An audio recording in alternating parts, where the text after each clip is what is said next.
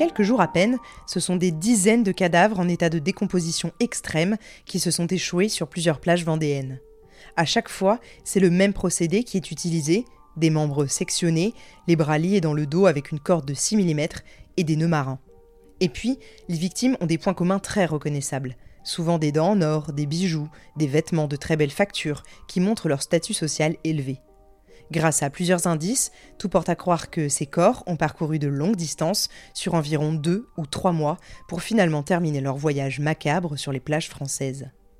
Ne sont-ils que dix ou onze, ou bien l'hécatombe cache-t-elle un massacre bien plus important? Je suis Camille Debreuil et je vous raconte aujourd'hui le crime oublié des cadavres de la côte vendéenne.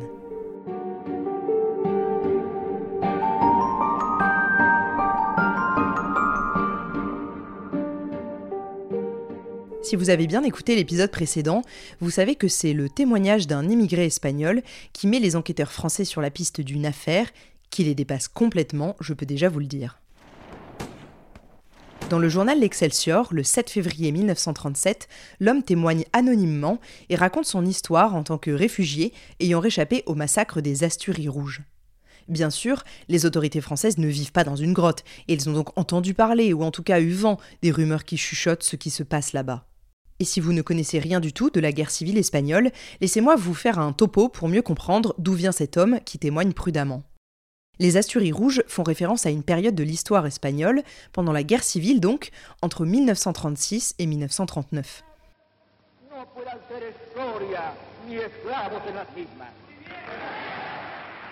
Pendant cette guerre civile qui a éclaté en 1936, les Asturies ont été le théâtre de combats intenses entre les forces républicaines, qui soutenaient le gouvernement de la Seconde République espagnole, et les forces nationalistes dirigées par Francisco Franco. En 1937, les nationalistes ont lancé une offensive majeure connue sous le nom de la bataille des Asturies. Cette bataille menée par Franco et ses partisans a alors pour but d'éliminer les poches de résistance républicaine, comme il les appelle. En plus des bombardements massifs, les nationalistes ont eu recours à des procédés terribles d'élimination de tous ceux qu'ils trouvaient sur leur chemin et qui n'étaient pas dans leur camp. Civil ou non, si vous n'êtes pas avec Franco, alors vous êtes contre lui.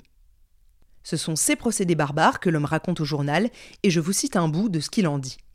Certains exécuteurs préféraient user du revolver, d'autres de la noyade. À Santander, les condamnés étaient conduits à 3 km de la ville, au Sardinero, une promenade magnifique dominant la mer. On leur retirait leurs vestons, on leur liait les poings derrière le dos, on les plaçait en randonnion au bord de la falaise et on les poussait dans le vide les uns après les autres. Il poursuit. Maintenant, il y a eu des noyades collectives.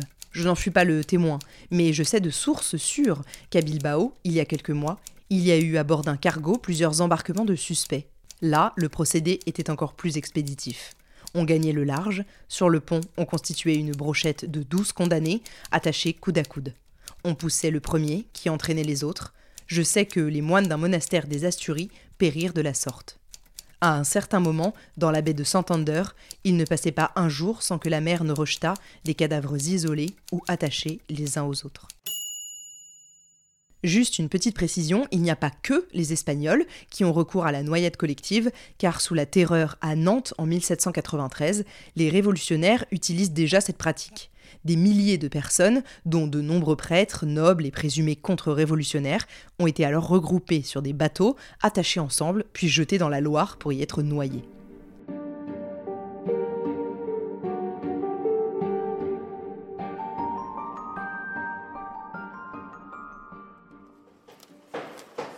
Quand les journalistes de l'Excelsior demandent à l'immigré espagnol s'il pense que les cadavres de la côte vendéenne ont pu être charriés sur une si longue distance, il répond Sans aucun doute, la tempête y a pourvu.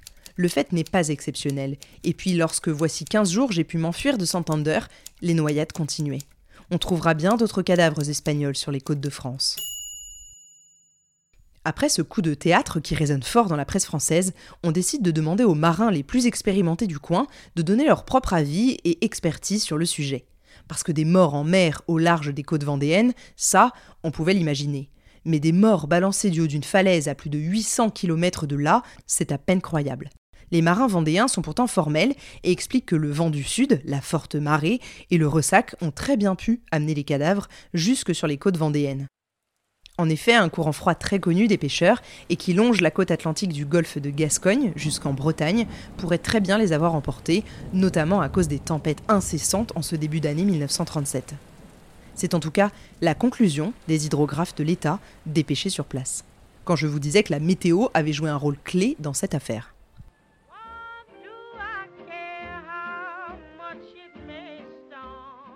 Vous vous souvenez sûrement de cette hypothèse de l'Alona Mendy, ce cargo espagnol qui aurait été le théâtre d'une mutinerie et de l'assassinat de dizaines de matelots. Eh bien, elle est définitivement mise de côté pour une raison toute simple. Les cadavres découverts sur les côtes de France portent des vêtements de qualité. Chemises de soie, chaussures luxueuses, dents en or, etc. Ce sont des détails, mais qui permettent clairement d'écarter la piste des marins mis à mort par les miliciens de l'Alona Mendy. Les cadavres de la côte vendéenne ont plutôt le profil de notables, de militaires, de privilégiés dans tous les cas. Si l'on en croit le témoignage de l'Excelsior et la rumeur qui court, la liste macabre ne serait donc pas close du tout.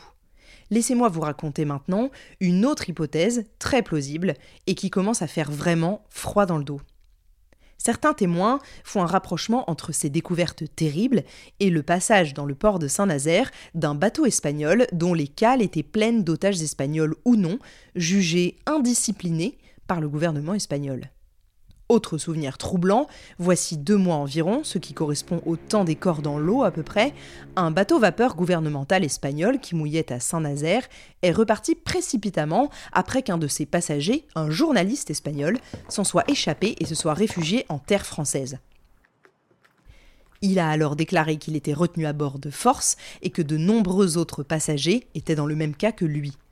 Mais en temps de conflit, comme c'est le cas durant l'année 1937, le respect du pavillon est bien loin. On ne permet pas à la police française de vérifier ce qu'il se passe à bord, et le bateau reprend le large, pile au moment présumé de la mort de tous les cadavres retrouvés sur les côtes françaises bien plus tard.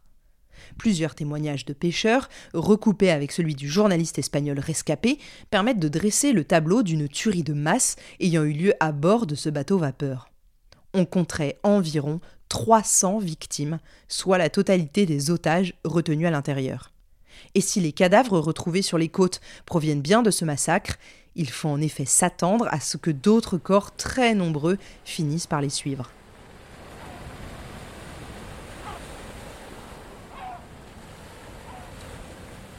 Chaque jour, les marins rapportent des témoignages oculaires d'une quantité infinie de cadavres flottant dans les eaux au large de Saint-Nazaire et des côtes vendéennes.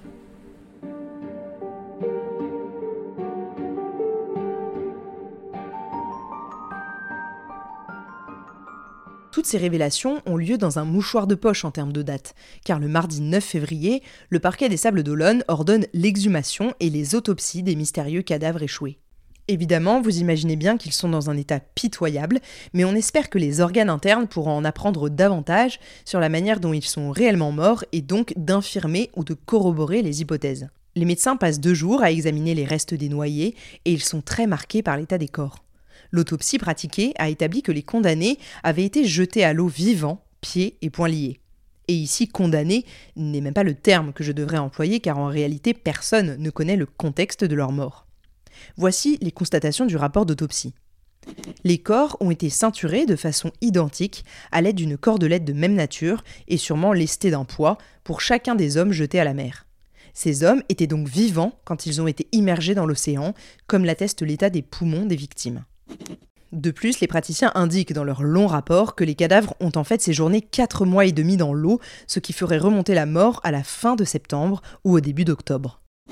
Des traces de violence ont été également relevées sur les corps et on a constaté que les mutilations avaient été subies par les malheureuses victimes alors qu'elles étaient encore vivantes. Les viscères aussi ont fait l'objet d'un examen attentif. Le contenu des estomacs révèle que les victimes ont reçu la même alimentation, ce qui indique une provenance commune. Le rapport précise que les victimes possèdent une excellente dentition. Plusieurs d'entre elles avaient les dents particulièrement soignées et recouvertes d'or. Aucun des cadavres ne portait de tatouage, constatation qui exclut définitivement l'hypothèse primitivement émise qu'on puisse se trouver en présence de simples matelots. Il s'agit purement et simplement d'assassinats qui révoltent la conscience humaine des médecins qui autopsient. Que la tragédie se soit déroulée comme certains le croient, non sans raison, sur les hauteurs de la ville de Santander, ou qu'elles aient eu lieu à bord d'un bateau dans les eaux françaises non loin de Saint-Nazaire, il est désormais acquis que les bourreaux ont agi avec une sauvagerie inouïe. D'ailleurs, comme par hasard, la lumière n'a jamais été faite sur la disparition du président de la colonie française de Santander, enlevé à son domicile par des anarchistes espagnols médias muets, autorités qui ne s'expriment pas sur le sujet. Du coup, on se demande si lui aussi n'a pas fini avec des membres en moins dans l'Atlantique.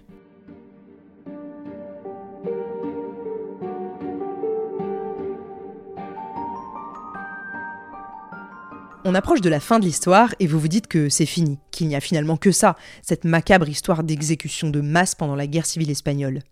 J'aurais pu vous donner raison et vous laisser repartir là-dessus, mais non, je vous dois la vérité. Cette vérité arrive par la poste. Le 12 février 1937, dans les bureaux de la Gazette de Biarritz-Bayonne et Saint-Jean-de-Luz. Dans une enveloppe complètement anonyme, une lettre qui fait la lumière sur cette histoire. Évidemment, je l'ai retrouvée et je vous la lis. La discrétion officielle chez nous en dit long. Elle m'oblige à garder l'anonymat pour des raisons très impérieuses. Un jour apportera-t-on sans doute des témoignages irrécusables sur les horreurs, les crimes abominables qui nous épouvantent. Ils dépassent l'imagination au siècle où nous vivons, et là sont tout près, à nos portes. Il est à Bordeaux des témoins oculaires mais terrifiés, des noyades dont a été le théâtre la jetée du phare de Santander. Les cadavres dont il s'agit proviennent de l'exécution en masse effectuée à Santander par immersion. Les malheureuses victimes, amenées point liées sur la jetée, étaient là réunies par deux ou par trois, puis solidement ligotées de la tête aux pieds, avec un gros pavé coincé dans les reins, puis précipitées à la mer. Plus de 2000 otages ont été ainsi engloutis dans les flots. Ceci n'est qu'un épisode entre mille des choses incroyables qui se passent en Espagne.